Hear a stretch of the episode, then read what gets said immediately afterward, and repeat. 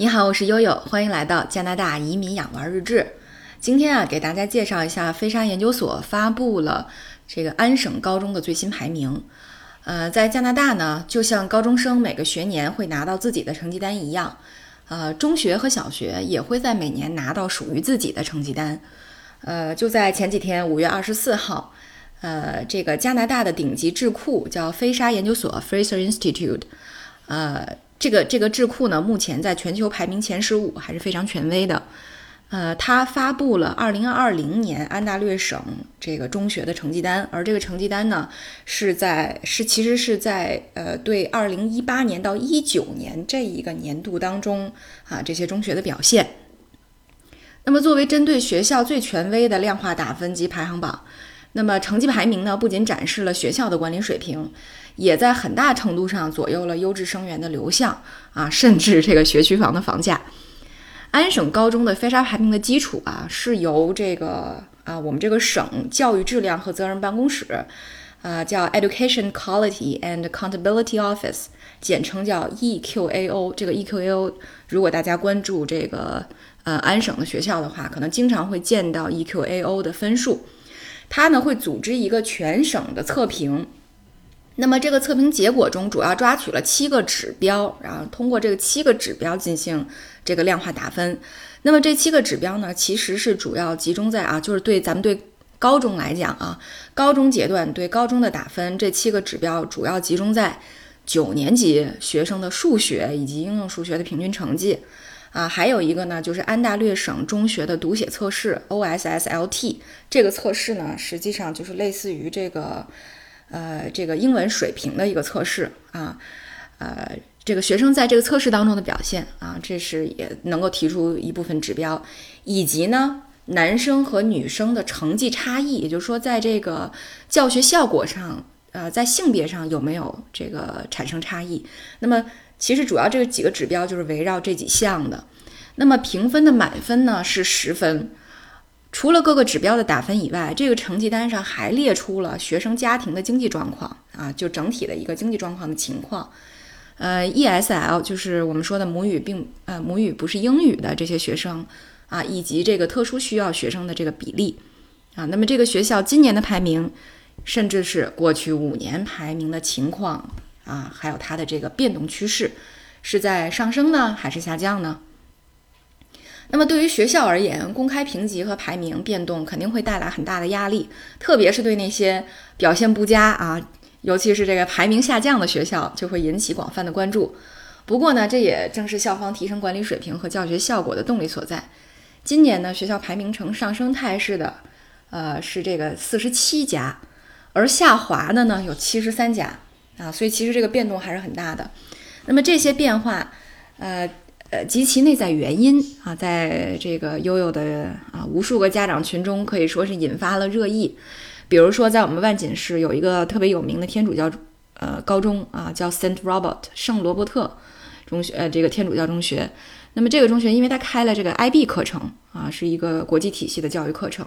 那么从五年来啊，它平均排名是第四。下滑到了今年排名第十八，所以这个在群里呢，就让很多家长联想到了这个学校在去年连续发生了两起学生的这个呃这个自杀的事件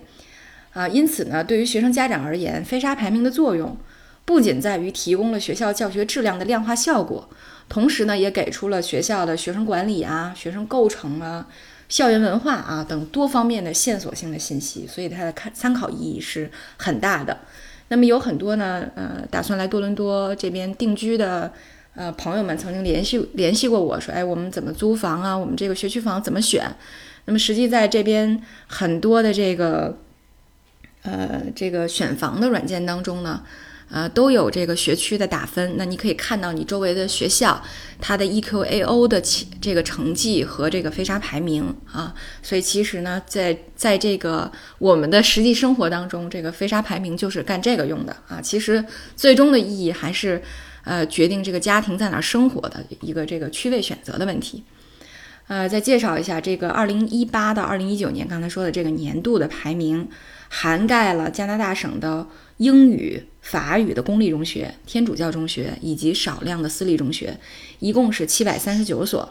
那么，呃，悠悠也在这个节目当中贴出了排进前二十的高中，多伦多市区的有四所。那像我们这个居住的万锦市约克区啊，整个约克区一共有七个学校上榜啊。另外呢，值得一提的也是香港的加拿大国际学校作为海外高中也荣登了第四名啊。那么有很多公众号都写了说，在这个前五名当中，除了万锦的这个 Markville 中学以外，剩下四所呢都是私立学校。啊，这之前大洋在给大家介绍这个，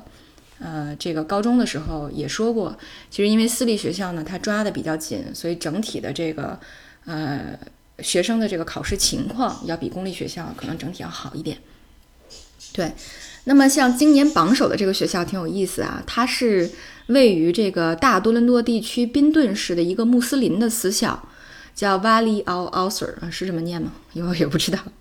它得分高达九点九分，而这个学校呢，在过去五年的平均排名是第六十八位，啊，以往最高的排名呢也只是第十六位，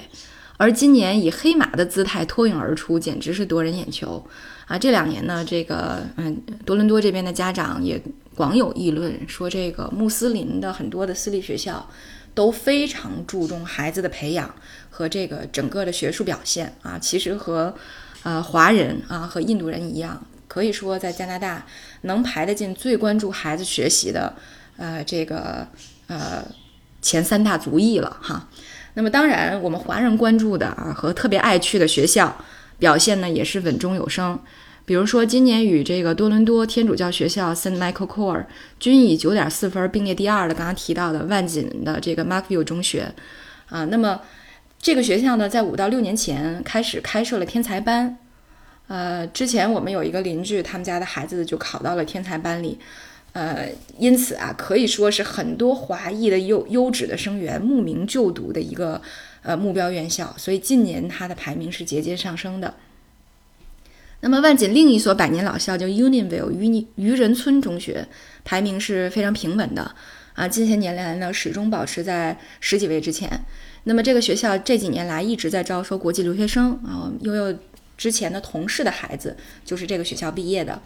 嗯，当然它的名额十分有限，所以报名特别火爆，通常在提前几个月就会录满。在同排第十二的老牌名校特鲁多中学啊，皮埃尔特鲁多中学是以这个之前也介绍了，是以这个目前总理特鲁多的爸爸老总理特鲁多来命名的这个学校，还有一所叫天主教高中叫 Saint Augustine，那么都位于这个万景市。啊，特别是像啊悠悠住的这个所在地，我们的片区就是特鲁多中学的，那么排名呢也都是稳中有升啊。这些中学华人都特别爱去，所以悠悠周围的邻居几乎百分之七八十吧都是华人。那么像我们约克区受到国际留学生青睐的中学呢，还有比如排名第三十五位的 Burr Oak 中学，排名第七十二位的 Milliken Mills，Milliken Mills 也是我们万锦市开设这个 IB 课程的一所公立高中。那么还有同排名这个七十二位的松利中学，